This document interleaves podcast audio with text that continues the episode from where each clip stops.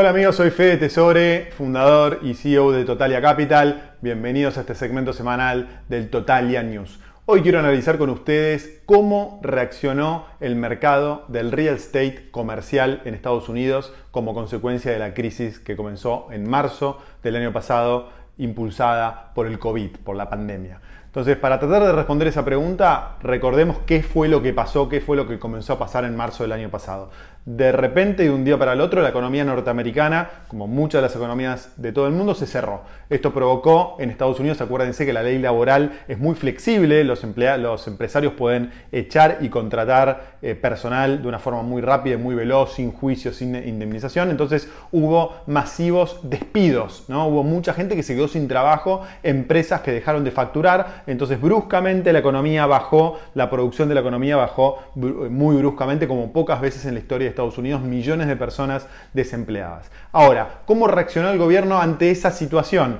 Bueno, primero bajó las tasas de interés, ya las venía bajando, bajó las tasas de interés de una forma masiva, están en 0%, y segundo, imprimió billones de dólares y empezó a distribuir esos billones de dólares a los bancos, a las personas, empezó a dar subsidios a las personas por desempleo, empezó a tratar de que los efectos del desempleo y de la baja en la actividad económica no se sientan.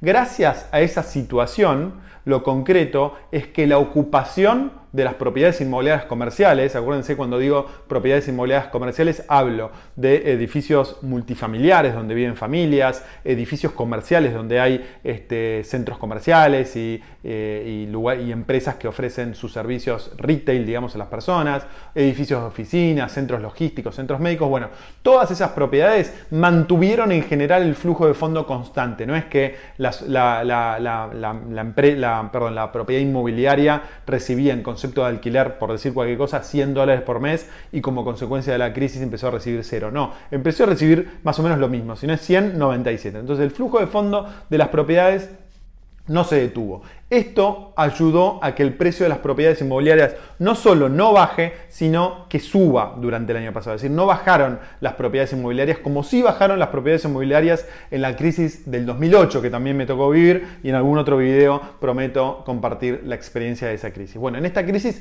los precios no bajaron, la ocupación no bajó. Lo que sí bajó fue el, número de transacciones en el mercado comercial. ¿Qué quiere decir esto? Se dejaron de vender eh, propiedades inmobiliarias, ¿no? De hecho, nosotros teníamos una propiedad vendida y como consecuencia de la crisis del COVID, el banco no le dio el préstamo al comprador, entonces se cayó. Cobramos la seña, nos hicimos con la seña, pero no pudimos vender la propiedad. Entonces, eh, las estadísticas muestran que las operaciones inmobiliarias de eh, real estate comercial bajaron en un 70%. Entonces, el mercado se paralizó en cierta manera, pero los precios no bajaron. Ahora se está empezando a reactivar el mercado comercial. Acuérdense, no hablo del eh, mercado unifamiliar, ¿no? de una compra un departamento. Ese mercado no, no sufrió tanta baja, las operaciones siguieron muy muy firmes, sobre todo por las, porque las tasas de interés están en un, ritmo muy muy bajo y eso incentiva que las, las personas dejen de alquilar y compren propiedades. Pero en el mercado comercial el inversor institucional ante esta crisis se asustó, entonces dejó de comprar propiedades. Ahora se está reactivando, de hecho nosotros estamos vendiendo dos propiedades que ya firmamos boleto de compra-venta y si Dios quiere y todo termina bien, el mes que viene ya estaremos cobrando el 100% con muy buenos precios. Entonces ahora el mercado se está reactivando.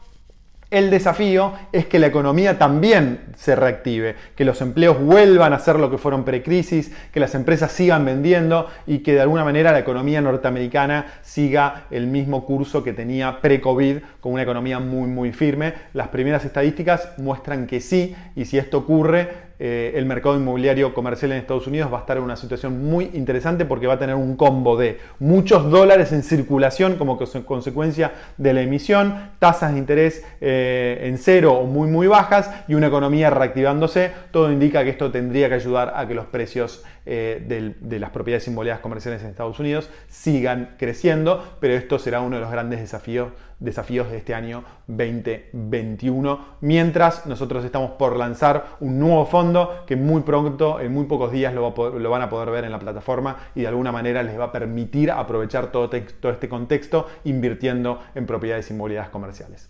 Con esto cerramos, les agradezco mucho estar del otro lado, acuérdense que pueden poner todas las preguntas acá abajo o pueden escribirnos un mail a info totalia.com que con gusto lo contestaremos. Un abrazo grande y nos vemos pronto. Chao.